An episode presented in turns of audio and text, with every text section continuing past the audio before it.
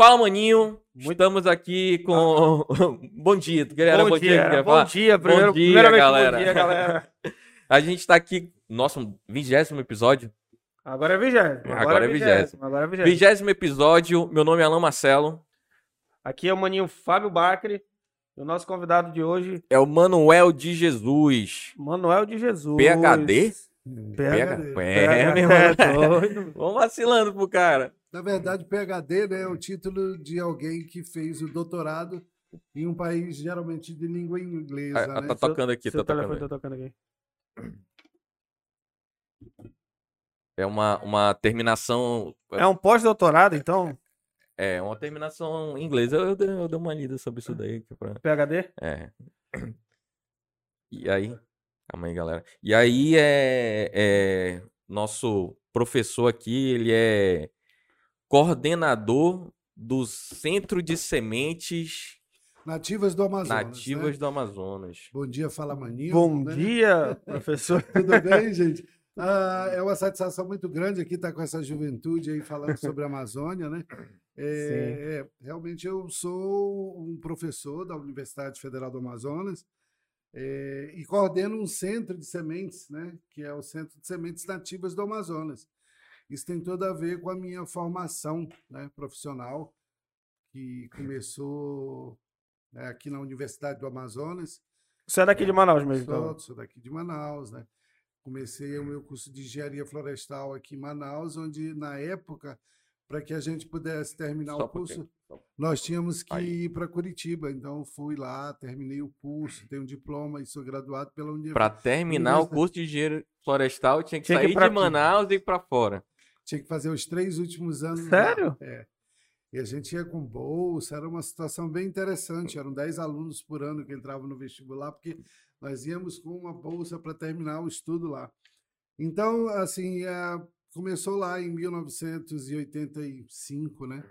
Quando eu fui, entrei para o curso de engenharia florestal na UFAM, depois terminei lá em 87, eh, na Universidade Federal do Paraná. Né? Então, verdade, 87, começou em então antes da 83. Constituição É, já é. estava formado. Já. Mas isso, o seu título, ele vem da, vem do- da Universidade do Paraná ou... No... É da Universidade Federal do Paraná. Eu Ah, formei por entendi. lá. Né? Aí vim para Manaus, só que na época, como era um dos melhores cursos do Brasil, a Universidade do Amazonas resolveu fazer o convênio com a Universidade Federal do Paraná. Ah, tá. Mas lá era difícil, porque lá se estudava muito pinos e eucaliptos, né? E Que é totalmente tinha diferente aqui, daqui, né? Totalmente diferente. Então foi quando eu resolvi vir direto fazer o meu mestrado no IMPA. Eu costumo dizer que a minha graduação ela foi no IMPA, porque foi lá que eu aprendi sobre a Amazônia. Né? É, né? dizer, eu Porque- saí daqui, fui para o Paraná e voltei para estudar no IMPA. Então, inclusive, meu curso de mestrado eh, durou um tempo maior do que o necessário, porque foi a época que também eu entrei como professor da universidade, né, em 89. Então, eu estou hoje há 32 anos na Universidade Federal do Amazonas, sou professor do curso de Engenharia Florestal e coordeno esse centro de sementes. E desde a época do meu mestrado, era muito, eh, eu tive um, eu tive uma aproximação muito grande, um carinho muito grande pelo estudo das sementes. né? Mas a eu- gente já está muito avançado. gente já tá Vamos muito- voltar vamos- aqui pro por qual foi o seu inte- o que que gerou o interesse De- Na engenharia na, florestal. isso, na engenharia Pois é, florestal? engenharia florestal para mim, porque eu estou no melhor lugar do mundo. Pois é. Tanto é que Concordo. hoje é, a minha, é, os meus filhos moram fora de Manaus, a minha ex-esposa também foi embora e eu não fui embora. Por quê? Porque Não, eu aqui, que como eu eu não já era aqui, outro aqui lugar né? para É. morar. Né? Então, assim, é porque aqui é o melhor lugar do mundo para se estudar florestas. Ainda tem muito que se estudar. Ah, né? sim. é, é, foi, eh, pelo, pelo menos, a, a- dizem, né, que foi explorado só menos de 5%, não é isso? É isso? É, a verdade esse dado? é- é, na verdade, é assim, nós temos aí 20% da Amazônia para se desmatar. Né? Então, cada estado tem a sua realidade. Né? O Amazonas, com certeza, por estar ilhado, que não tem estradas, né? Aham. ele e ter, até o advento da Zona Franca foi um estado que menos desmatou. Está no coração da Amazônia, está no centro da Amazônia. Então, como nós temos nosso, né, o nosso veículo principal ainda é o fluvial, né, ou seja, o meio né, de transporte ainda é o fluvial, é, sempre foi muito mais difícil se explorar né, daqui da Amazônia. Logisticamente é muito difícil mesmo aqui. É tudo muito mais difícil, né? Para chegar o material aqui, para sair o material daqui.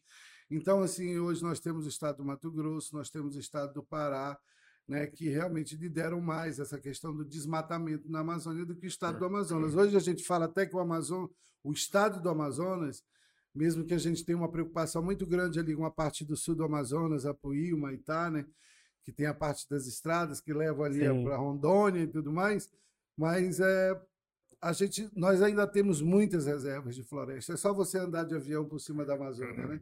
Você Sim. vê o quanto que quantas horas, sabe quantos 50 minutos você passa num avião vendo só floresta e rio, né? Mas assim, a gente claro que tem uma preocupação muito grande, né? Com preservar, conservar e explorar, que é a minha na é, verdade, essa minha, a minha pergunta é, é, vem exatamente dentro disso daí, preservar, explorar é, é, e como é que a gente faz é, para olhar para a floresta amazônica, olhar para o estado do Amazonas? Como a gente vai falar de Amazônia aqui no geral, mas o estado do Amazonas, como é que a gente vai fazer para é, preservar e explorar? Né? Porque a, a Zona Franca veio né, para dar um suporte para o norte, etc. Mas ele tem dentro do projeto dele o desenvolvimento da, da, da região, né? É, da região. E não somente através do, do polo industrial, mas também era, né, para ser assim, eu já não, não, eu vejo que isso não acontece, é para desenvolver as culturas nativas. E, e como é que faz para preservar e explorar ao mesmo tempo? Olha, nós temos o curso de engenharia florestal, que é o único curso que realmente ele nós passamos aí cinco anos estudando a floresta, as espécies, a maneira de como se explorar sem degradar, acabar, não. né? Então a, a, degradação ela vai acontecer. O importante é que você recupere, né? Uhum. E saber recuperar também é uma atividade do engenheiro florestal. Né? Então, nós, no curso de engenharia florestal, aprendemos muito sobre isso. Inclusive, hoje eu acho até que tem muita gente falando de floresta sem conhecer, porque Sim. você precisa ter informações realmente técnicas, né? Sobre como explorar sem realmente devastar, né? Sem acabar com ela, né? E isso a gente faz, a gente passa cinco anos estudando a floresta. Então, assim, isso é muito importante. Agora, voltando ao, ao, ao assunto que você falou, realmente hoje nós estamos vendo já uma mudança que está muito ligado com a questão da responsabilidade socioambiental que as empresas têm que ter, Tem, que é. até inclusive abate o imposto de renda delas. Sim. Muitas nem sabem e muitas não têm quem faça por elas, né? Mas hoje nós já temos aí algumas né, organizações trabalhando para que esse recurso saia, porque o empresário ele precisa saber que quando ele investe ele está diminuindo os impostos dele. Então, na verdade. É meio que uma compensação ali, né? É uma né? compensação, né? Então, assim, as coisas estão mudando, né? Estão mudando. Mas, mas aí a gente volta para a questão do, do, do preservar e, e, e, e, explorar. Como é que a gente pode explorar? Né? Porque assim, as pessoas não sabem muito. Eu, eu, eu sou uma pessoa, por exemplo, eu tive um, um ano e meio atrás, eu tive uma plantação de coentro né? Tinha uma plantação de coentro. É. Olha, já deu até uma risada aí. E assim. Não é floresta, né? É, não é floresta, não é floresta. Mas a gente tava tentando fazer alguma coisa ali, só que precisava de toda uma burocracia dos, que, que existe dentro dos órgãos para tirar documentação, certidão de sei o que, tem que levar um, um, especialista na área. E aí eu tive esse problema burocrático com a, a, a parada da, do coentro. Como é que é a questão da burocracia para a gente poder é, é, incentivar o pessoal em relação à nossa floresta, assim? Olha, nós Como que a gente pode explorar? Nós, nós, vivemos uma realidade onde o mundo olha pela Amazônia, né? Sim. O mundo se acha dono da Amazônia. Eu acho que até se preocupar com a Amazônia, eu acho muito bonito, acho que é realmente interessante e inteligente. Mas dono somos nós que estamos aqui, que vivemos da floresta, que vivemos da floresta, Sim. não só na floresta, né? Então, assim, eu acho que nós temos que, para explorar, nós temos que ter conhecimento técnico. É por isso que nós temos os responsáveis técnicos por projetos de manejo florestal. que é justamente ensinando como que você tira a madeira da floresta, né, a um número razoável que não cause tanto impacto ao meio ambiente que aquela floresta vá se recompor com aquela retirada mínima ou, né, entre aspas, estudada para que não aconteça um, né, um, um, uma diminuição né, do seu valor biológico. Né? Então, assim, a gente aprende isso. Né?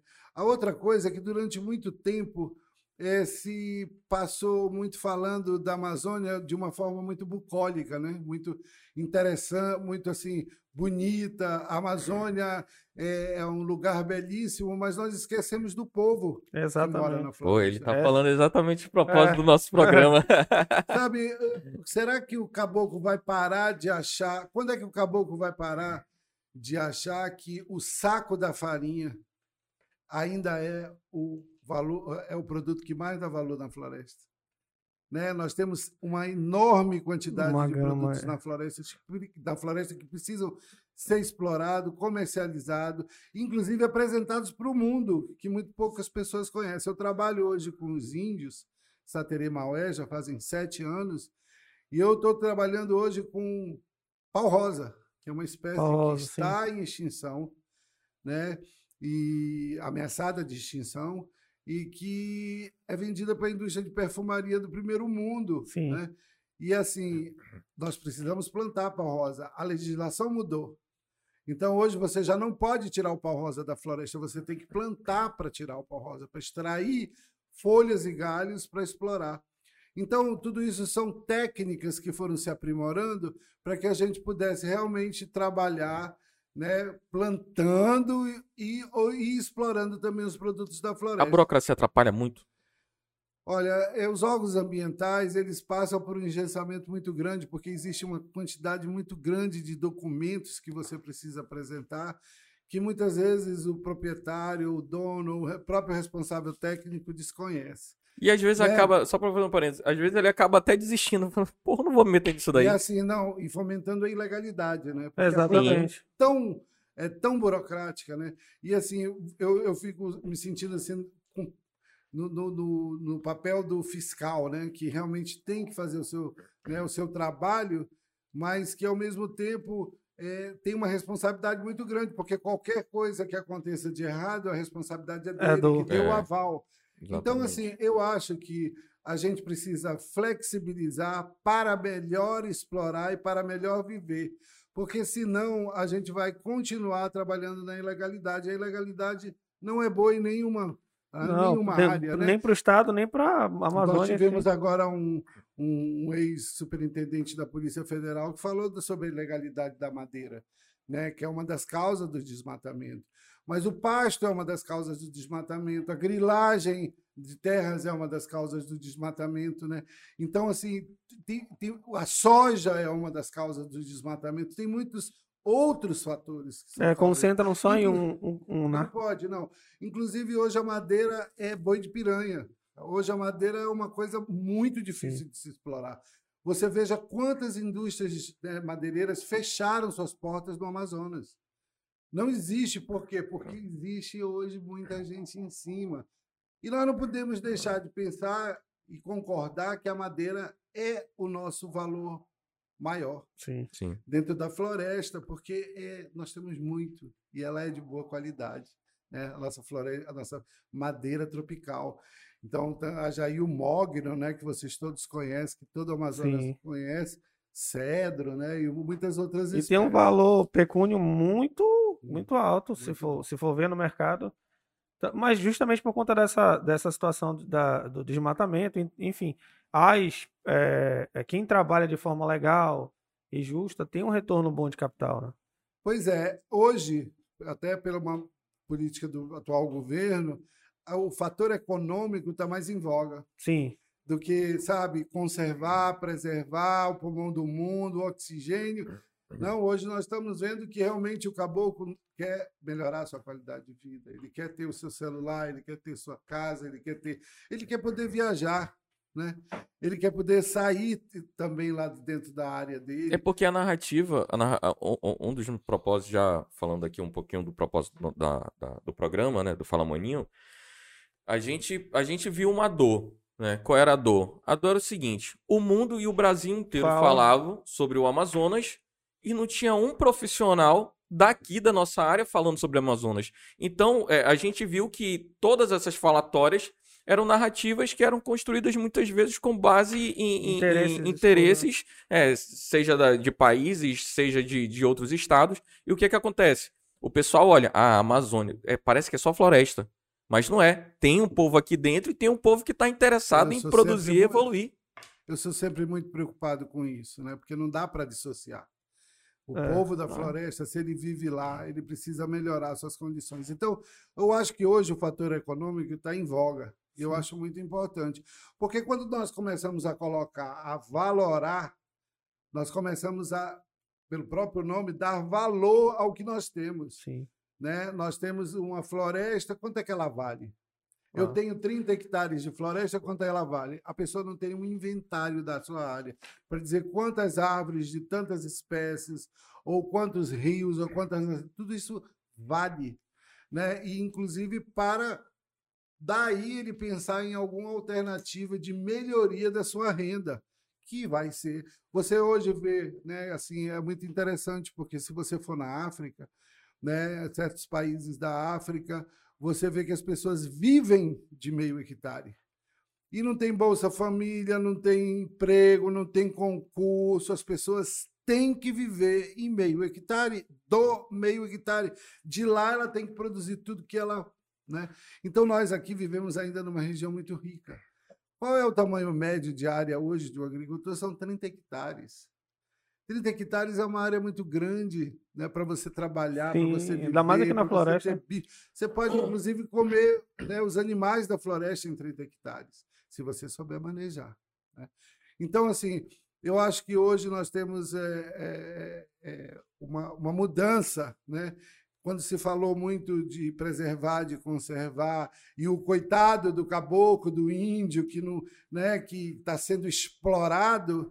Não, ele, ele é que quer explorar, ele é que quer se dar bem, ele uhum. é que quer viver da floresta, porque lá ele tira o seu de lá ele tira o seu sustento. É, mas quando, quando falam desse, desse tipo de, de exploração, é, esquecem, por exemplo, um exemplo que a gente teve recente é a pandemia, beleza? Tivemos a pandemia, um dos, um dos picos foi aqui no Amazonas, e aí, há uns anos atrás, há uns anos, não, ano passado, ano retrasado, não lembro quando teve a queimada, beleza, todo mundo falava em Amazônia.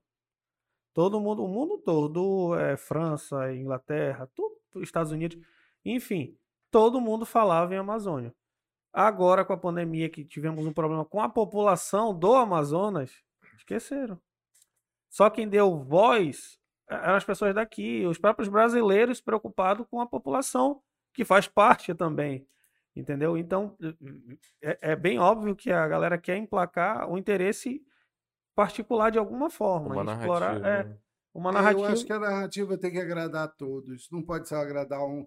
Né? Eu, por exemplo, hoje se fala das ONGs né, na Amazônia. Eu não acho jamais, em tempo algum, que as ONGs são são, sabe, são ruins, não, ao contrário, elas são um braço para o governo elas nos dão apoio em muitas e muitas atividades. Existem profissionais de alta qualidade trabalhando em ONGs. Mas nós chegamos a um ponto onde surgiram tantas ONGs que nós perdemos o controle, inclusive, de quem entrava e quem saía na Amazônia. E, é, querendo ou não, é um meio para corrupção, né?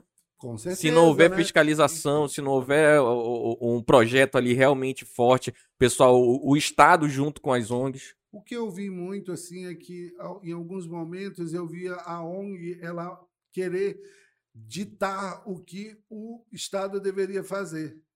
E eu acho isso errado. Eu acho que a ONG é um braço do Estado. Então o Estado precisa, tem uma política, ele chama a ONG, a ONG vai lá, dá os braços ao Estado e vamos fazer a coisa de uma forma correta. As próprias é. ONGs levantando bandeira contra o Estado. É verdade. É, isso aí é porque é, é, a gente vai ter que. É, eu não gostaria de entrar na questão política, né? mas assim, é muito fácil a gente viver na, na, na, na, situação de penúria, de pobreza, de miséria, porque é mais fácil conseguir recurso. Né? Quando a gente se tornar independente, a gente não vai ter mais de quem tirar recursos, uhum. né? Então a gente não vai ter mais quem pague salários de muitas pessoas que hoje trabalham nas organizações não governamentais. É, é interessante porque é, é, parece que o mundo é, olha para a gente e, e vê a floresta amazônica e fala assim: eu vou dar uma esmola para eles. Né? Exatamente. Eu vou dar uma esmola para eles. E aí a gente tem que esquecer o quanto vale a nossa floresta esquecer de como trabalhar a nossa floresta para produzir dentro da nossa floresta só porque a gente está recebendo um dinheiro de fora. É por isso que eu venho meu trabalho com sementes, né? Os sementes é. Vamos falar um pouco do, da minha especialidade agora? Vamos, vamos. Mas antes disso, antes disso, é, é, em relação ainda às ONGs, é, as, as ONGs, existe aí um problema do, do, nosso atual governo, não vamos entrar na política, mas existe um, um, um, um projeto do ministro Ricardo Salles que ele, ele, ele, que eu acho muito interessante. Eu não, eu não, não sei o projeto completo, mas a, a ideia principal que ele, a introdução dele é muito boa, que é ele colocar uma empresa para cuidar de uma área e aí fazer aquele abatimento de impostos, etc. É, o senhor acha que é uma ideia viável isso? Eu acho que essa ideia ela sempre existiu, mas o governo nunca abraçou essa ideia. Né? Eu acho que ela é totalmente cabível, porque existem leis que amparam qualquer empresa que tenha esse tipo de investimento. E eu acho que é por aí, sim. É, ou nós unimos as empresas, os empresários, para conservar, preservar e explorar a Amazônia, ou nós vamos sucumbir. É um jeito Porque de... o governo, sozinho, por si só, não dá conta. Não dá. Até não porque administrativamente é muito. Nós vivemos no. Uhum. Olha, imagina Manaus. Você sabe quanto tempo passa para você chegar de, em Tabatinga de barco? Não, eu Quatro, cinco dias. Nossa. De barco dentro. Sabe quanto é que custa uma passagem de avião para ir para Tabatinga? É o mesmo, mesmo preço de você ir para o Rio de Janeiro. Então, dentro do mesmo estado, é uma região muito grande. Como é que você vai controlar? Uma Eu adoro, adoro a ideia do exército estar tá realmente tomando conta das nossas fronteiras, sabe? Porque ah, nós precisamos das mãos. Essas pessoas elas estão treinadas para isso. Elas são preparadas para cuidar, né? para zelar pelo, pelo patrimônio né, brasileiro. Então, assim. Competência dela. É competência dela. Então, assim, eu acho muito interessante. Assim como eles fizeram também aí com a questão da vacina, o transporte né, nas áreas mais remotas da, de, de certos equipamentos e tudo mais. Então, eu acho assim que a gente precisa é, ter ideia do que da nossa riqueza e ela começa pelo tamanho de área que nós temos, né? Todo mundo, todo dia a gente fala quantas, quanto, qual é o tamanho da Amazônia? São cinco vezes da França, são dez vezes da Alemanha sim, sim. e tarará, é muito grande mesmo, sabe? Enquanto você vai de Londres a, a, a Edimburgo, sabe, em seis horas de trem, em seis horas de trem você não chega a lugar nenhum no Brasil, sabe? É muito longe, é muito grande esse país. Então a gente tem que realmente é, aprender essa questão da valoração.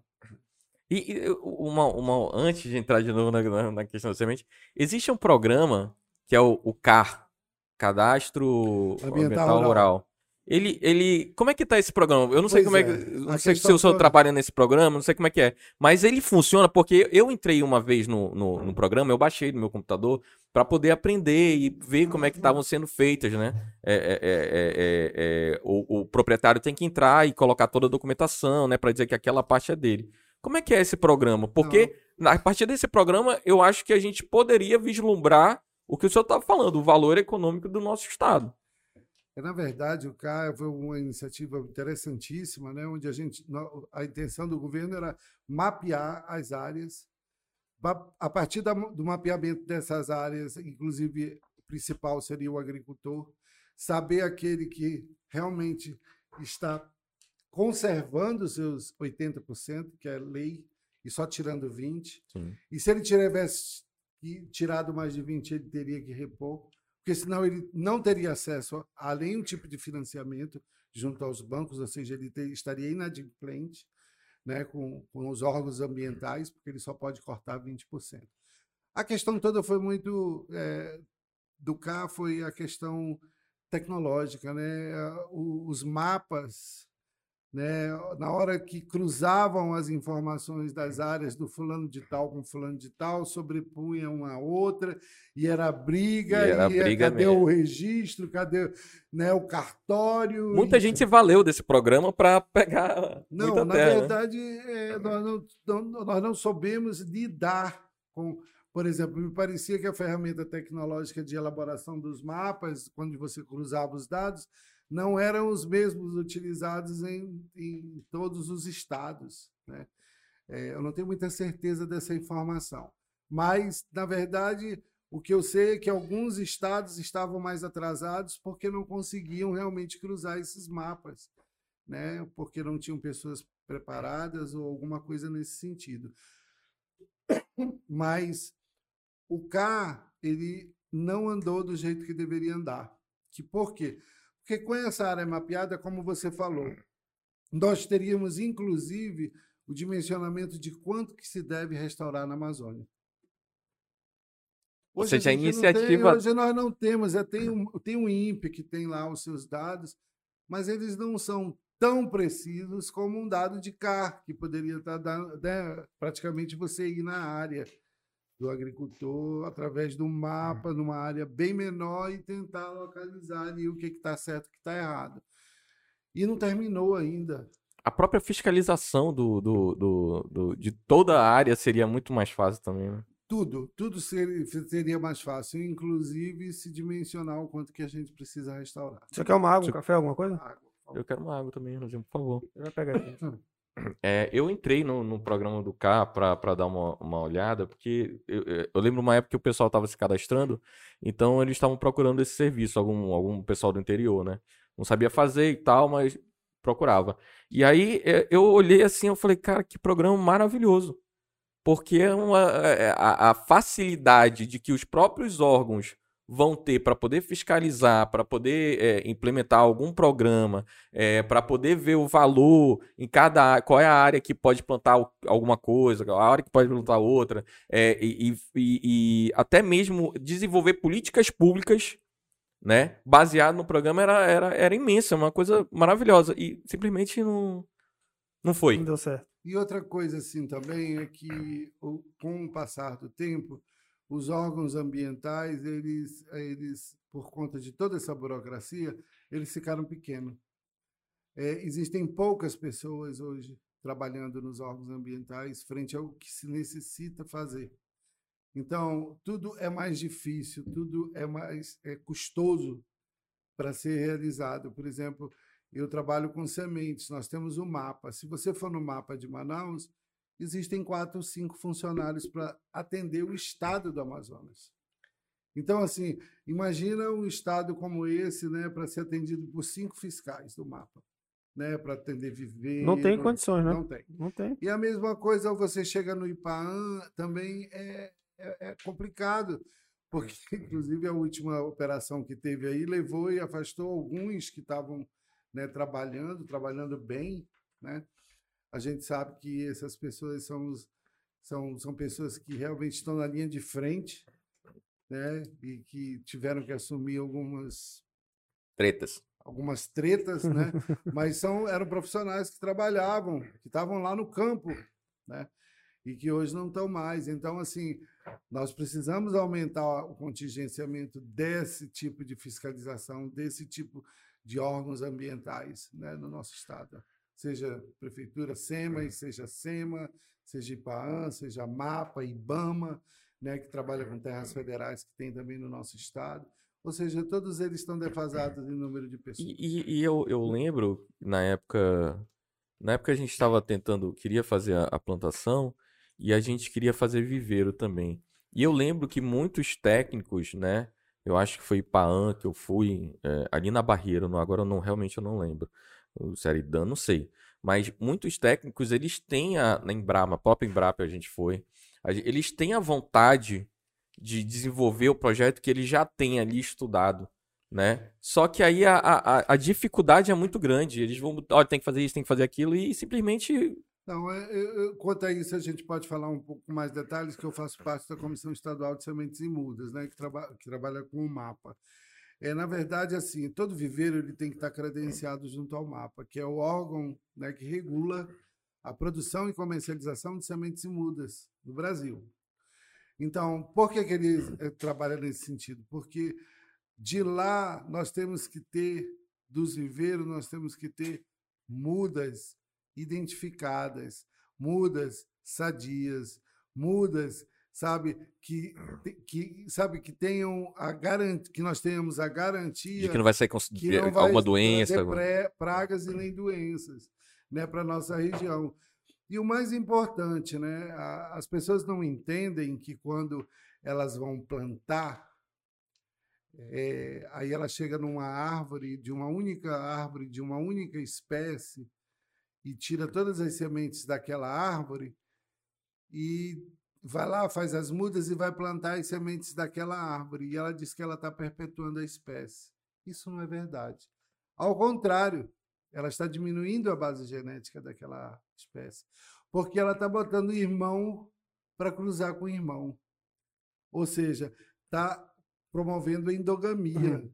Então, quando você quer plantar e conservar uma espécie, você precisa de no mínimo aí 20 matrizes diferentes, onde você mistura as sementes daquelas matrizes, né? O ideal seria 30, né? Mas assim, já 20 você já tem uma representatividade da variabilidade genética da espécie, para aí daí você dizer que eu estou preservando a espécie. Pois então, é, deixa de, é, é só, só abrir esse parênteses aqui, tá? Mas a, a, eu acredito que a grande maioria da população não tem conhecimento desses dados, de como, inclusive, é, fazer essa. essa é, tentar, de alguma forma, contribuir com sem, sem necessariamente ir atrás de um órgão. Como é que seria isso para a população mesmo, em geral? Porque geralmente Olha, a população corta e planta do lado. Corta, porque não tem conhecimento técnico disso. é muito cultural, né? É, Nós vivemos é, numa região onde. Para que plantar? Nós temos muita floresta. E não existe política pública é. voltada para a educação em relação a isso, né? Educativa. Nós tivemos uma, uma quebra muito grande. Foi na época da Petrobras, na época do último governo, onde os departamentos de, de ligados à área ambiental eles deixaram de existir e passaram para o departamento de comunicação. Então, as pessoas plantavam, faziam todo é, um, uma firula para fazer o marketing da sua empresa, mas o compromisso mesmo não existia. Sabe? Era muito mais para inglês ver, né? como já dizia o ditado. Então, os departamentos ou, das áreas ambientais das empresas foram suprimidas. Né? E a, a, mesma coisa aconteceu com a educação ambiental. A educação ambiental chegou um dia e disseram assim: a educação ambiental é transversal, ela está em todos os, os assuntos. Então, acabou a disciplina de educação ambiental, não existe mais essa disciplina nas escolas. Não existe mais atividade de educação ambiental. E aí ele não especializa o que ele deveria especializar. Não foca. Não foca. Não foca. Principalmente então, aqui na região. É. Então, assim, nós já viemos de uma cultura onde não se planta. Se planta o quê? Se planta. Se faz farinha, né? É. Eu costumo dizer que, é, principalmente no nosso estado. Se você vai ali em Rondônia, que você vê que tem muita gente que veio do Sudeste, onde lá se tem realmente a cultura do plantio por causa dos solos, são mais ricos e tudo mais, você vai ver que tem um povo já na Amazônia plantando mesmo, mas porque culturalmente eles vieram assim. O nosso caboclo ele não tem essa essa história, né? Então, assim, plantar com ele né, é, precisa ser um processo educativo mesmo, Sim. sabe? De, de, de, de, de vencer certos paradigmas, né? De que a floresta vai acabar um dia, sim. Hoje nós temos aí um exemplo muito claro, que é o, o caso ali de Iranduba, né? E antes mesmo da ponte ser construída, já tinham estudos dizendo que aquela região ia acabar e vai acabar. Se a gente não for para lá, inclusive o Ministério Público hoje cobre do órgão estadual, por conta né, do, do, desastre que está acontecendo naquela região ali do outro lado, que é uma região belíssima, né? Mas qual é o desastre? Eu, eu, desculpa pela ignorância, mas eu estou por é a fora. população invadindo, a especulação imobiliária. Ah, sim, justamente por conta da ponte, né? É, foram passando ali vários terrenos do lado esquerdo, do lado direito, foram passando. Ali está tudo. Você consegue ver condomínios você consegue ver condomínios de caixotes no meio da floresta já ali depois da ponte. É. Apartamentos horríveis, pequenos, sem varanda, uns caixotes para as pessoas morarem porque está né, perto da ponte ou porque está mais próximo de Manaus. Então é uma expansão da cidade de Manaus. Né, está acontecendo. É, mas eu acredito que, que isso aí, esse problema, é, já, já é enraigado aqui do, do, da capital, porque cresceu totalmente desorganizado. Aqui foi, foram criando invasões e a cidade foi se adaptando às invasões. Você pegar aqui não vai muito longe. Isso é cultural, né? É, é mais fácil invadir do isso, que o, o governo organizar. Exatamente. Ou é mais fácil o governo deixar invadir é. para depois tentar resolver os problemas sociais. Exatamente, né? Então, assim, é menos recurso. Né? Você vê ali aquela, aquele, aquele absurdo que aconteceu na Torquato, né? A, Qual? Do, do, do, do, do Monte? Do, do, do, Monte Municipal da, da, da, que quebrou ali. Ah, sim, sim, sim. Aquela questão da semente ali da, da, Ah, sim, da, é verdade. Aquela região ali, eu fui criado ali no Bancrévia Clube. Aquilo ali era tudo igarapé da melhor qualidade. Eu me lembro tomando banho ali em igarapé de água gelada, limpa, sabe? E aí, o que, que foi? Asfaltaram tudo, aterraram tudo. E, e aí você, a maioria das pessoas só, só sabem que passam em Garapé ali quando acontece um negócio desse. Porque pelo tanto de, de, de, de, asfaltamento de terreno que já tem tudo assentado ali, hum. o cara passa e fala assim, égua, tem... Quando, quando acontece alguma coisa, égua, tem de onde vem essa água, né? Você é novo, eu, eu, eu tirava caju do pé no pancreber, sabe? Eu tomava banho, mas eu tomava um banho tão gelado que os dedos ficavam roxos. Não, eu acredito, sabe? eu acredito porque aquele, ali naquela ponte do Tarumã, onde já tá tudo asfaltado, tá tudo bonitinho, eu fui, cheguei a visitar ali quando era limpo, limpo, que você podia tomar um banho gelado ali e não tinha problema nenhum. Aí eu conheci agora, todos esses balneários. Pois é, isso era um balneário ali. E aí, só que agora tá totalmente diferente lá Sim. perto de onde tu mora. Sim. Então a gente tem que ter, ter eu acho assim, que a gente tem, eu, eu costumo dizer, eu sou da área de silvicultura, eu sou, área, sou da área de plantio. Então, assim, o povo que não planta não prospera. Uma vez eu recebi uma doação de um hindu e eu fui perguntar para ele, né? Eu queria que você desse uma entrevista do porquê que você está doando dinheiro para plantar. Aí ele falou, ele olhou muito rispidamente para mim e falou assim: "Você está ocupando meu tempo". Era um homem rico, muito rico, né? Você está tomando meu tempo para falar sobre o óbvio? Eu vou tudo que eu tiro da natureza eu tenho que devolver para ela, senão vai acabar. Olha, olha a mentalidade, né? O cara é Sabe, outra história. Né? É outra história. Então, assim, a gente, a gente precisa pensar nisso. O próprio fogo, que antes não se falava no estado do Amazonas, hoje se fala. Por quê? Por causa do desmatamento, que as pessoas desmatam e elas não plantam. Elas simplesmente desmatam. Exploram. E aí o vento vem e leva. E se tiver fogo, né? fogo, o fogo vai embora também. Né? Então, assim, nós precisamos pensar nisso também. É uma falta de. de, de eu, eu, sempre parto da, da, da, da questão de, de, política pública, porque o, o, há uma acomodação, como o senhor falou, da própria população que está ali, né? O caboclo que está ali, olha assim, não, a floresta é muito grande, nunca vai acabar.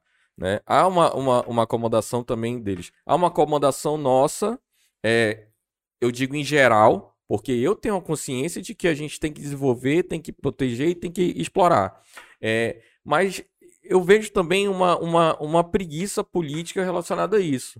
Né? E aí é, muito discurso. É muito discurso. E, e, e como é que a gente, é, é, é, é, nós cidadãos interessados, podemos mudar esse, esse discurso se não for através da política?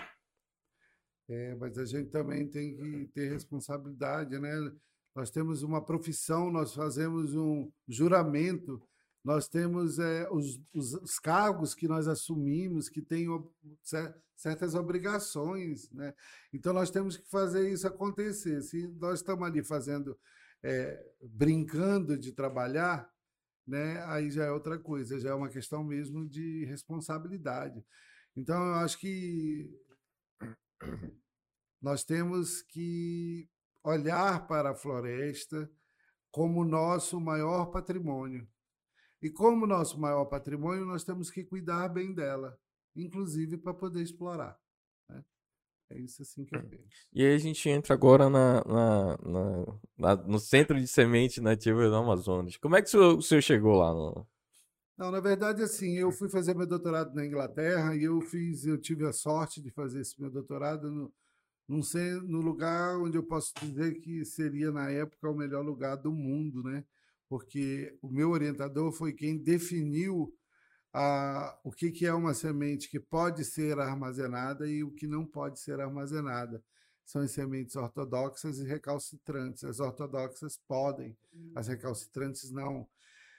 E aí eu cheguei aqui e descobri que no meu estado não tinha um lugar onde eu pudesse ter sementes para comprar, para adquirir, para ganhar se eu quisesse plantar. E mais do que isso, que semente é essa? Né? Então, para isso eu fui doutor. Né?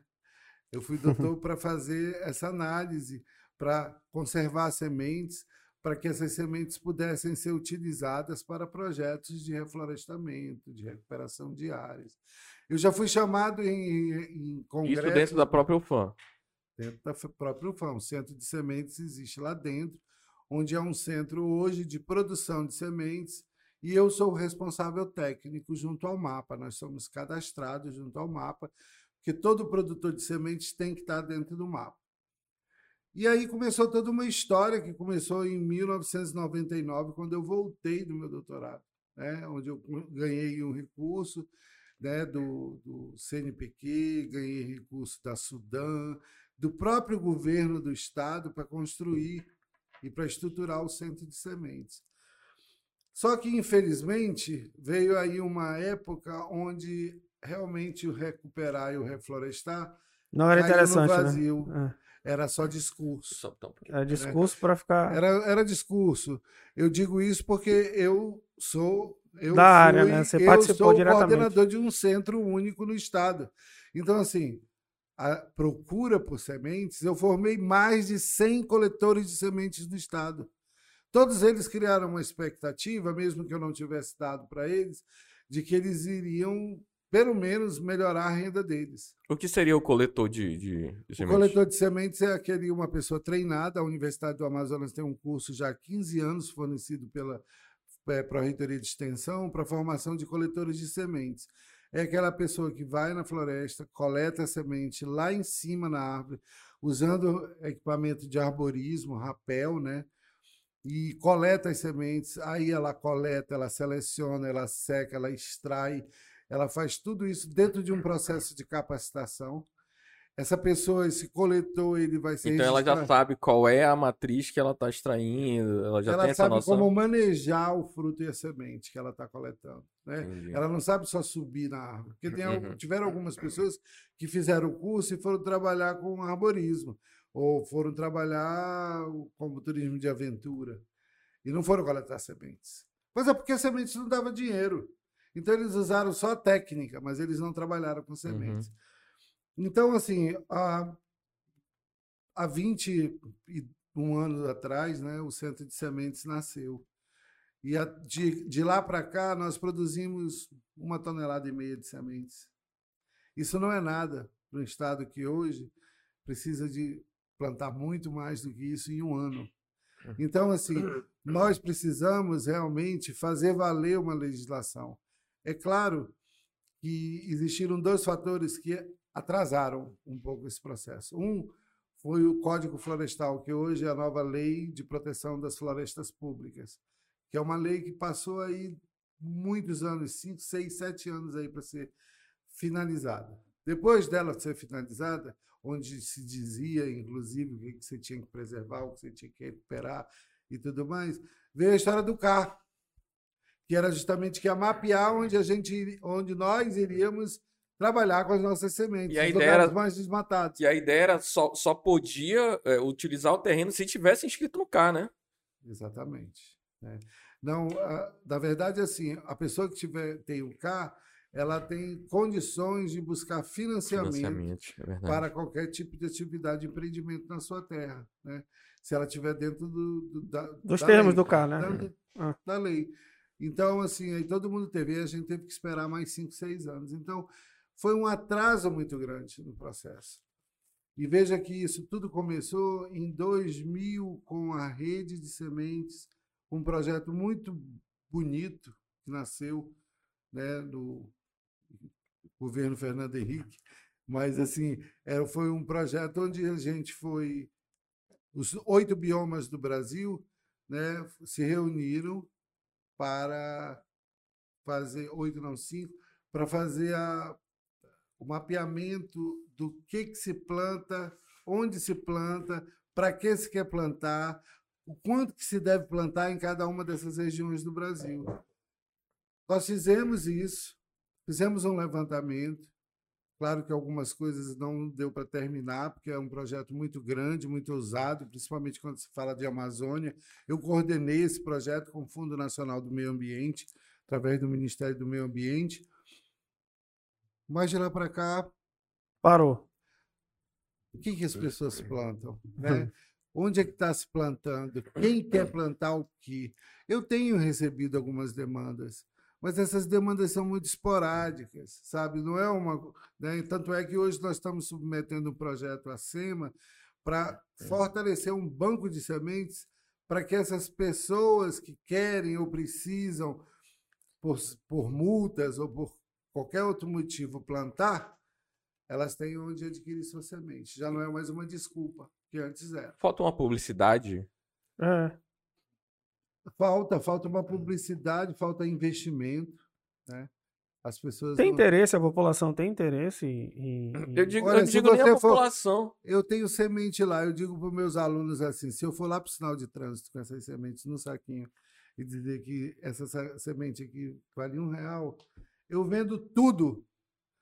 Dentro do carro, eu vendo para as pessoas, eu vou botar três sementes de uma semente diferente da outra dentro de um saquinho. Eu tenho lá no centro de sementes, sabe? Mas eu vou dar para essas pessoas, elas vão plantar? Ou elas vão dar de presente, ou elas vão guardar no fundo da gaveta? A gente precisa fazer essa semente chegar onde ela vai ser plantada. E para é isso, precisa do Estado. Precisa, precisa do Estado. programas, né? Programa. Programa de incentivo. Nós não temos. Nós Tem não temos. Eu, é, eu é acredito é que há uma falta de informação aí, porque eu realmente não conheço, sendo bem sincero, eu não conhecia nem, eu não sabia do centro, eu vim saber quando a gente é, teve a ideia de, de, de, conversar com você. Porque é, a grande população não tem conhecimento. Eu acho que falta aí um, um projeto, não por, do, do governo mesmo, para incentivar o, o, e explorar mais Claro, é... que, claro que o objetivo mais nobre da semente é plantar. Exato. Mas a semente também é um insumo maravilhoso, né? Porque da semente você pode se alimentar, você pode tirar corante, você pode fazer artesanato, você o valor econômico é muito grande. Trazer eh, medicinal, para extração de óleos, né? Quer dizer, é, existe uma, uma infinidade de, de, sabe, de utilização, de utilização da semente que é um produto não madeireiro que deixa a floresta em pé, que é outra coisa muito importante, né? Porque hoje está se tentando muito apoiar esse tipo de iniciativa. Para que derrubar a floresta? Quando a gente derruba a floresta, a gente vai esperar quantos anos para ela se recuperar? Para tirar o que a gente já tirou um dia, né?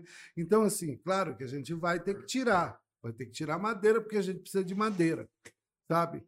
Para fazer sua casa, para vender para o vizinho aqui, mas a gente não pode viver só da madeira. É possível fazer esse equilíbrio? Claro. Existe, existem iniciativas que nasceram em cursos de engenharia florestal, mas que não são. Né, existiu um programa muito interessante do governo estadual né, que eu, é o, o, plano de manejo de pequena escala, que era feito com um pequeno proprietário, onde ele tirava um volume pequeno de madeira, bem menor do que de uma empresa, mas ele ficava tirando e ficava se mantendo, se mantendo com outros produtos também, que aí é chega a semente. A semente para mim, ela é, tem essa finalidade nobre, que é da gente ter ela para plantar, que é o nosso principal objetivo semente de qualidade. Eu costumo dizer assim que quando a gente não tem responsabilidade no que a gente planta, a gente não sabe no que, que vai dar. Hoje nós temos nos Estados Unidos florestas de 100 anos sendo dizimadas por uma praga por conta do material genético utilizado. Entendeu? Quer dizer, você vai ver a desgraça acontecendo depois de muitos anos. Então, você precisa ter semente de qualidade, você precisa saber o que você está plantando. É que nem a história de casar, né? Você vai casar, você vai querer conhecer a sua sogra, o seu sogro, quem é a sua linhagem, quem é a sua... Tem que conhecer, né? Saber, inclusive, né? Com que, que você, com que, que vai parecer seus filhos. né? Então, assim, é, é, a mesma coisa do plantar. Então, assim, eu me sinto muito assim honrado. Eu tenho uma equipe de pesquisa que eu posso dizer que é uma das melhores da Amazônia, né? Existem bons pesquisadores, mas nós temos um grupo aí coeso que já trabalha junto há 20 anos já fomos juntos até com projetos internacionais para o Kew Gardens, fazer treinamento lá em Londres e tal. Quer dizer, Banco de Sementes do Milênio, eu fiz meu pós-doutorado no Banco de Sementes do Milênio, né? lá também na Inglaterra. Então, assim. Como é que é a, a, a visão deles lá? Porque tu fez lá, então existe todo um, um, um, um, interesse deles lá em relação a isso. Nós temos aqui uma empresa que é a Embrapa, que ela é responsável, entre aspas, pelo material genético.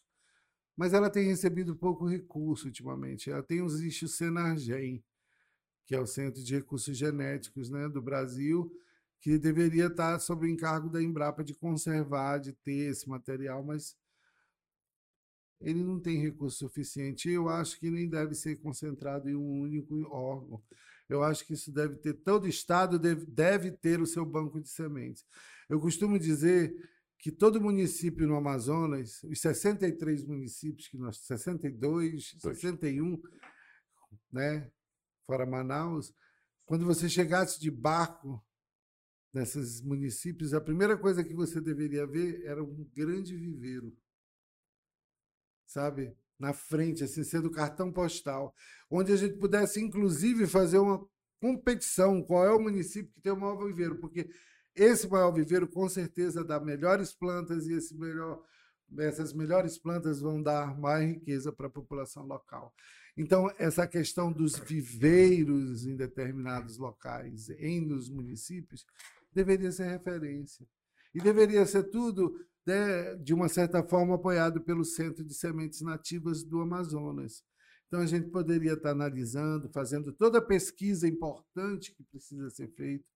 Hoje nós estamos ganhando aí recursos da SEMA, através de um fundo estadual, para comprar dois equipamentos que geram em torno de 900 mil reais. Cada um? Não, os dois ah, juntos. É um scanner e um raio-x, que é para saber se a semente está viva ou morta para você dar um atestado de qualidade da semente. Porque tem muitas espécies que não pode esperar germinar, porque quando você vê ela germinar aqui, aquele lote que está esperando o resultado morreu. Então, mas independente disso, são testes mais rápidos que precisam ser criados protocolos. E nós fomos treinados lá na Inglaterra para isso, né? Então nós temos um grupo de pesquisa muito bom, né? Eu, eu sou muito é, eu faço parte de um grupo de pesquisa da doutora Isolde né, Ferraz, que é do INPA, que, é, que foi assim a, a grande, até alemã ela. Ah, é alemã? Ela, é, ela é alemã, casada com um brasileiro, João Ferraz, também pesquisador do INPA. Mas, assim, uma pessoa que formou todos nós, preparou todos nós, né? Então, assim, é uma honra muito grande trabalhar com essa equipe, né? Já há alguns anos. É, é, como é que a gente faz? É, quando você fala de, de sementes aqui, só para esclarecer o pessoal, é, quais são os tipos? Quais são as sementes? Quais são os tipos de sementes? Pois é, as sementes que a gente fala, primeiro assim, ó, nós uh, temos um livro que nós publicamos aí há quatro anos atrás. É um livro que fala sobre as 50 espécies de maior importância econômica da Amazônia. Nós temos hoje 7 mil espécies de árvores nós só estamos falando de 50. De 50. Nós temos 16 mil espécies na Amazônia. Catalogadas, já... né? Existem outras. Né? Catalogadas, né? nós temos 4 mil e poucas. Ainda tem 3 mil para se conhecer ainda. Nós não conhecemos todas as nossas espécies ainda. Nós não conseguimos identificar todas. Todo dia tem uma espécie nova saindo. Então, assim, é um mundo ainda a ser pesquisado. Então, a pesquisa tem que caminhar junto com qualquer projeto de investimento na Amazônia, né? Porque nada está pronto, nada está na prateleira da farmácia. Uhum. Né? Então, assim, eu, eu, diria que a gente, se a gente pudesse ter o controle de lote dessas 50 espécies inicialmente, que é pouco, é muito pouco. É pouco. É muito pouco. Mas elas dão retorno econômico. Se a gente começa com elas. Quais são elas? Só pode, pode citar assim como. Ah, nós temos as palmeiras, açaí, né, o buriti, nós temos dois tipos de açaí, nós temos o patauá, nós temos abacaba, e nós temos o mogno, cedro, andiroba, copaíba, né, a suma uma, nós temos o jatobá, ah, são 50, né? Eu, eu... Não, não, não tem problema, mas é, eu perguntei porque porque... A castanha, o balrosa, Sim. todos eles são espécies importantes que trazem um lucro. E, e, e, e ele, eles, assim, o, a, o centro de semente, é, ele, ele te dá um, um projeto um projeto para poder desenvolver aquela semente? A gente, a gente tem a, a rede de sementes, ela imprime e ela publica, né? Inclusive eu sou autor de algumas dessas, desses é, informativos técnicos que a gente chama. Toda vez que você quer comprar uma semente, aí vai uma informação sobre ela, que vai desde a origem dela, onde ela acontece, até as pragas e doenças, como trabalhar com a semente, como produzir muda, onde plantar, sugestões de plantio, o que fazer, o que fazer, o, em relação a pragas. Só não, só não fala da questão econômica de quanto que é rentável se plantar tantos hectares, que ah, talvez sim. seja o próximo passo, mas talvez não nosso, mas do pessoal da área econômica. É, o, sim, a, a, área, a, a iniciativa nós, privada. Nós é. trabalhamos na área né, de tecnologia de sementes, né, na produção de sementes de qualidade. Mas talvez, mas talvez ainda que seja é, é, é, uma questão de iniciativa privada, é, talvez o centro, associado com algum outro órgão competente, possa fazer uma análise econômica de cada. Por quê? Porque a, a, é, é, a gente está. A, a, nossa missão aqui, por exemplo, no podcast, conversando com o senhor, é levar esse conhecimento, esse conteúdo e dizer assim: olha, existe um, um centro de sementes que você pode ir lá comprar e produzir. Mas aí a pessoa pensa, pô, mas aí eu não tenho noção nenhuma do que é isso. Ok, não tem noção. Nós temos um curso de capacitação, né? Esse curso seria a forma melhor da universidade de estar tá preparando as pessoas para olhar mais para a semente e as suas funções e as suas. Mas aí entra a parte econômica que é muito importante, porque Sim. a pessoa que não conhece, ele olha e fala assim: ah, isso é só semente, não sei o quê. É, não ele não tem a noção né? e não é. gera, às vezes não gera interesse, porque a gente ele vê tem o... uma tabela de preço de venda de sementes. Né? Como por exemplo, você falou do, do pau rosa. O pau rosa eu, eu sabia que era utilizado na indústria de perfumaria. Só que ele é explorado por uma indústria que não é nem daqui do Brasil, né? Não. É, salvo engano, é francesa? É francesa, italiana, é. americana, é. né? Ou seja, o europeu, o americano, enfim, fora do Brasil, vê o interesse, tem o interesse na realidade. Ele sabe o valor, sabe econômico, o valor econômico da, da, daquilo. Daquilo e vem aqui comprar, extrair, explorar. E a gente, e eu, eu, coloco como brasileiro, né? É, ainda não, não enxerga e aí eu acho que aqui talvez seja necessário. Aí eu volto para aquela situação que eu falei. É, falta, eu acho que um trabalho talvez governamental de é, de mostrar que dá um isso, resultado, de né? mostrar o, algumas, como por exemplo o próprio Paulo Rosa, que tem é, gerar algum interesse do próprio empresário, né, do da setor privado, é. de ó, vamos tentar fomentar isso aqui, porque se fora tão tem tanto interesse porque a gente aqui do Brasil não pode ser um, um, um celeiro e exportar isso aqui, né? Exatamente isso. Eu acho que nós estamos entrando. Eu coordeno também um curso hoje de pós-graduação na universidade, onde nós estamos fazendo uma avaliação e uma renovação de um planejamento né, desse curso. E hoje a CAPES, dentro dos cursos de pós-graduação, ela está valorando muito, pelo menos na área de ciências agrárias, muito o termo bioeconomia.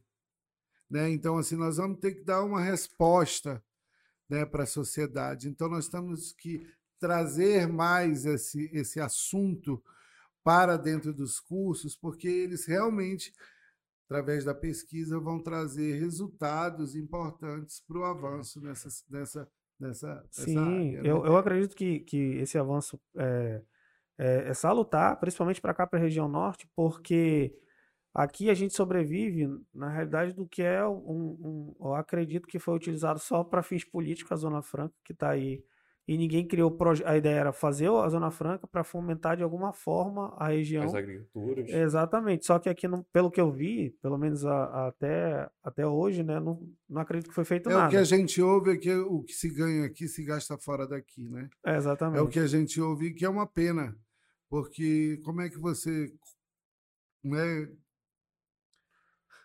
come nesse prato Isso. né, e, e vai cuspir no outro, né? Então, assim, é, é, é difícil. Você tem que valorizar da área onde você está vivendo. Sim. Você tem que trazer melhor condições de vida, inclusive para os seus trabalhadores.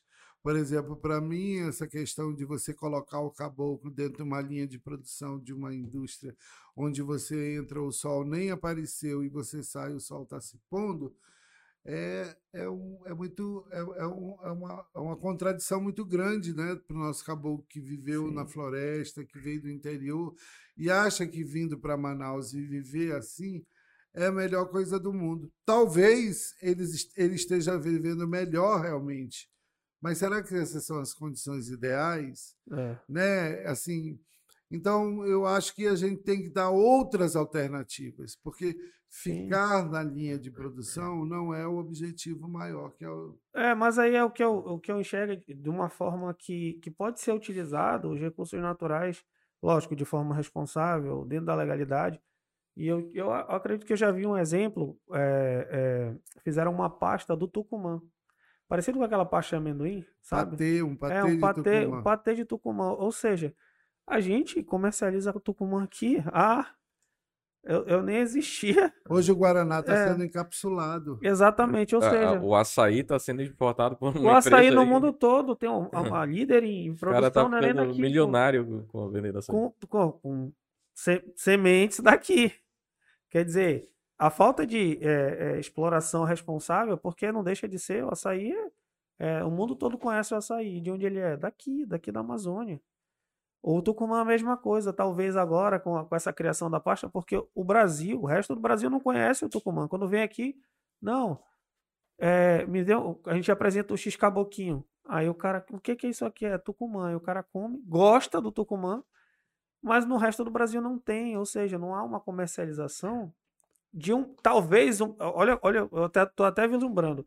Vem um cara de fora do Brasil, do Brasil mesmo, vai ver aquilo ali, vai ver o valor econômico que pode ser gerado daqui. Você sabe a nossa banana? Pacovan? Sim. Essa sequinha. Fale mais um pouquinho. No, essa sequinha que vende Sim. no sinal de trânsito. Você sabe que é o único lugar do Brasil que produz aquela banana aqui? É mesmo? Só aqui. Você sabe que tem encomenda daquela banana, entendeu? De muita gente que adora. Você sabe, quando eu viajo, eu pego vários saquinhos daquele e, leva. e levo e dou de presente, o pessoal ama. Entendeu? E hoje você já vê em algumas padarias finas. Sim. e é caro, não é barato, não. É, ele já em algumas uh, recipientes, né? Então, a nossa banana Pacovan. Eu vou longe. A, a, a, eu vi uma questão, acho que no começo do, do, do mês de março, do, do, de uma água que é vendida na Europa que ela é, ela, ela é colocada como. É, dizem, né, que é a, a, a, transpiração das árvores de Barcelos. e aí eles colocam numa, numa garrafa, tipo como se fosse de vodka, e vende por 80, 70 euros. E a gente bebe 70 aqui, euros. É, Sabe-se lá o que, que é, de onde vem aquela água, mas só por quê? Porque a história, foi contada uma história de que é de, do, do Amazonas, da Amazônia, né? E essa água é feita do, do interior do, da, na Amazônia. E aí eles botam 70 dólares e botam lá. Produzido na Amazônia. Exatamente. Então, tipo, olha, olha a valoração. Fala abaixo que alguns pastores vão levar para a igreja essa. é, então. Pior que é verdade. Olha a valoração que, que, que lá fora eles colocam nos nossos produtos. Sim, né? O cara tá ficando milionário vendendo açaí, pô. O cara Sim. tá ficando milionário Não, não vai longe não. Um dia desse a gente tava pesquisando, o Alan me mandou um print de uma bolsa, acho que de semente, né? Não. Era de semente. Cara, a bolsa era quanto? 3 ah, mil, 3 mil reais, sei lá. Por aí, ou seja, o nosso artesanato, é artesanato. É feita é, com sementes da Amazônia, isso, etc. Exatamente. Eles... Essa coisa é outra coisa do artesanato. Você sabe que há 20 anos atrás a semente que saía do nosso estado e que dava dinheiro era semente para artesanato. Só que houve um infeliz brega, né? Eu posso dizer que é uma pessoa extremamente Sim. brega que resolveu pegar a semente do açaí e achar que tudo da Amazônia de artesanato com semente tinha que ser de açaí pintado com tintas horríveis, aí já artificiais. Aí caracteriza, né? Nós passamos aí Deturpou uma, praticamente tudo, né? uma década e eu falava assim, meu Deus, lá no centro de sementes eu tenho tantas sementes bonitas, poderiam tanto ser trabalhadas por esse pessoal. E eles continuam a trabalhar. A mesma coisa, né? brega, que eu, eu, não, eu não tenho, nunca tive coragem de comprar um, um artesanato daquele. É, mas aí é, é exatamente por falta de, de, de conhecer, assim, porque tem várias espécies. Vem uma pessoa um sem é, noção, fala noção. uma besteira e fala é. como se fosse competente, autoridade. Não né? é porque você, na verdade, não. não o que, que você está falando de Amazônia quando você põe numa peça só, uma semente. Uma só que não presta. Não, o açaí é, um, é, uma, é, uma, espécie de importância sim, sim, econômica. Sim. Mas não só, né? Mas o Amazonas não é só. Não é só isso. É, é exatamente. É tem vários. Não, eu vi uma notícia, eu acho que foi tem uns anos atrás aí, que foi é, ach, é, identificado um dos maiores diamantes que foi achado aqui. E eu só não sei se é verdade, já tem um tempinho. E só que ele não foi é, legalizado. Exploraram aqui de forma é, ilegal, né? Entra a pirataria. E venderam na Europa, sabe lá Deus por quanto? Um diamante bruto gigante. E aí, é, quem é daqui não pode fazer essa exploração de uma forma legal. E aí fomenta, como você falou, a pirataria. Legal. Não só de. Não só. Isso aí só foi um exemplo. Eu, eu li, mas já tem um tempinho isso. Eu não sei se é verídica também, faz tanto tempo que eu li. E, mas o fato é, ainda que não seja, suponhamos que seja, tem diversos, diversos é, setores da, colocando assim, setores da floresta que podem ser explorados de uma forma responsável, que gere é, emprego, renda, é, o crescimento da, daqui da, do Amazonas e que não degrade a, a, a, natureza. Com certeza. Que aí pode ser. Aí eu não sei como que seria, eu acho que projetos governamentais e até autorizar. Não, não sei se autorizar a exploração por, por particulares traria uma exploração é, é, consciente. consciente, eu não sei. Só Você se fosse. Tem você tem que escrever um projeto, submeter o órgão ambiental, vão haver técnicos que Sim. vão avaliar. Você tem que ter um responsável técnico pelo seu projeto. Eu costumo dizer que hoje todo uma equipe mundo de fiscalização. É, foi uma coisa muito ruim, né? Que assim todo mundo entende da Amazônia. É. Todo mundo pode falar de floresta. Não é assim, sabe? Eu acho que quando entra nessa questão técnica, a gente tem que respeitar né? Assim como o agrônomo, eu não vou nunca aprender a plantar batata, entendeu? Nem arroz, nem vou trabalhar com um pimentão, né, com as culturas alimentares mesmo, né, de ciclo curto, assim como eles também não estudam, não trabalham dentro da sua formação as árvores, como os biólogos também não sabem trabalhar sobre fatores econômicos, porque dentro da formação deles não tem nada ligado à economia, né? Mesmo a gente hoje debate muito sobre a questão da, da, da, da análise de sementes feita pelos biólogos, porque eles não têm a disciplina dentro da sua cargo, dentro da sua graduação que fale sobre análise de sementes e é a sua graduação que define a sua atribuição profissional, não é a sua pós-graduação. Então, tudo isso a gente precisa dar mais, por exemplo, eu acho que, assim, agora falando um pouco, né? Eu acho que nós precisamos dar mais valor ao engenheiro florestal, sabe? Porque é o engenheiro florestal é aquele que estuda floresta por cinco anos. E hoje a, é muito mais fácil você pegar o engenheiro florestal é, e botar no escanteio né? Porque ele talvez te incomode mais, porque ele tem um subsídio Porque ele sabe mais. ele sabe Ele mais. tem que saber, né? É, porque ele foi, ele está estudando. Ele estudou, é, exatamente. Como é que a gente faz para comprar semente? Existe alguma pois é, burocracia? É, eu, ou... A universidade ela não pode vender sementes. Sim. Nós, o que, que nós vendemos? Nós vendemos a produção de sementes do coletor. Então ele armazena ela com a gente, a gente faz análise para ele, que mesmo assim a gente não está tá atuando legalmente, mas como ainda estamos num processo aí de rever a, a lei, as instruções normativas, a gente faz o atestado de validade da semente, porque nós somos tecnicamente competentes para isso.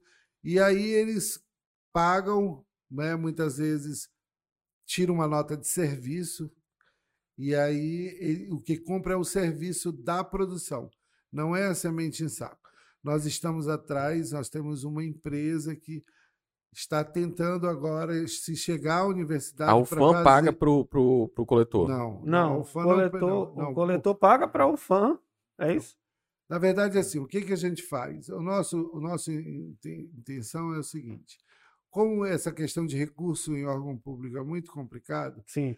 É, nós fazemos o seguinte: 20% do recurso nós pegamos em sementes ou compramos material de consumo para o laboratório do que ele vender. Quem tira nota não é eu, não é a universidade, né? Quem tira nota é o coletor. Mesmo que às vezes eu Entendi. também tiro para viabilizar uhum. o trabalho, porque às vezes eles estão no campo, mas a semente é deles e o dinheiro é uhum. é repassado para eles. Ah, entendeu? E aí 20% fica para a gente fazer análise, para a gente guardar, para a gente identificar, para a gente selecionar melhor, porque às vezes não chega do jeito que tem que chegar para a gente. Mas assim, a nossa intenção é gerar renda para o homem que vive na floresta. Né? Então, assim. Não só da farinha, né? é, enquanto isso não mudar, eu não acredito mais. Não, não eu, eu adoro farinha. Pior que eu, tenho, farinha. Não, eu, eu, eu, eu, como também, e com peixe não tem outra coisa melhor, não. Eu e tenho... eu que não posso comer. Tu pois viu, é, né? É, ele come, ele se lasca todinho. Mas... Problema e pior que ele ainda continua comendo. Né? É, ainda pior que ainda continua teimando e é. comendo. Aí ele... O chibezinho. O chibé. mas mas, mas a, a, a, a, minha pergunta, ela é, como é que eu posso chegar nessa, nessa Não, semente? Você pode mandar pra gente é, uma demanda. Nós temos um, um, um e-mail que é csnan né? CSNA. Depois a gente coloca no, no, tá, no é. na descrição. Não, mas a gente coloca depois, só pode me passar tá. aí, a gente coloca na descrição do vídeo. É CSNA arroba ufam.edu.br Centro de Semente do. É. Então, esse e-mail aqui, você põe a sua demanda. Se a gente tiver, a gente entra em contato. Se a gente não tiver, a gente manda para os coletores para saber se eles têm. E aí a gente faz essa ponte, né?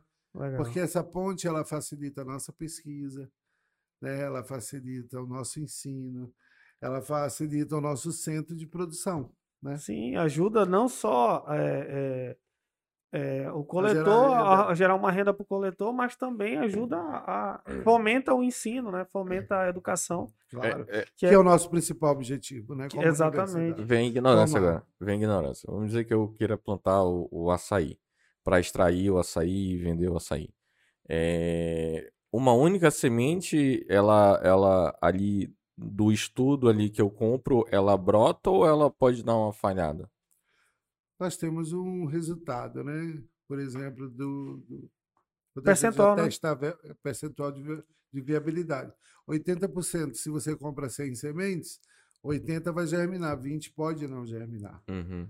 Né? Então, assim, a gente dá um grau de, de, de, é, assim, de, de confiabilidade. Não, não tem como é garantir, né? difícil né? você garantir 100% do lote germinando. Isso não tem. O que a gente faz, assim, lotes que tem 50% abaixo de germinação, a gente não comercializa. A gente não, não, não sugere ninguém para comprar, porque é um lote que não, não é vigoroso. Uhum. Sim. E, e aí eu, eu, eu, a partir desse, de, de, dessa semente, é, é, pode, pode haver, como você falou, né? São vários, vários, várias coisas, vários produtos que eu posso gerar ali, né? vamos lá. Se eu existe algum lugar onde eu possa identificar, ao invés de mandar um e-mail, identificar para poder comprar as sementes? Tipo assim, eu só tenho um e-mail. Existe um site, existe algum portal? Tem, nós temos o Facebook do Centro de Sementes, né? É, é, o Facebook é Centro de Sementes Nativas do Amazonas, né? Então você entra lá no Facebook também. Além do e-mail, né? Você tem o Facebook que você pode entrar lá e o Facebook é o nome do centro, Centro de Sementes Nativas do Amazonas. Tá, a gente vai fazer um intervalinho aqui de cinco minutos. Aí a gente volta. Fala, maninho, daqui a pouco a gente volta.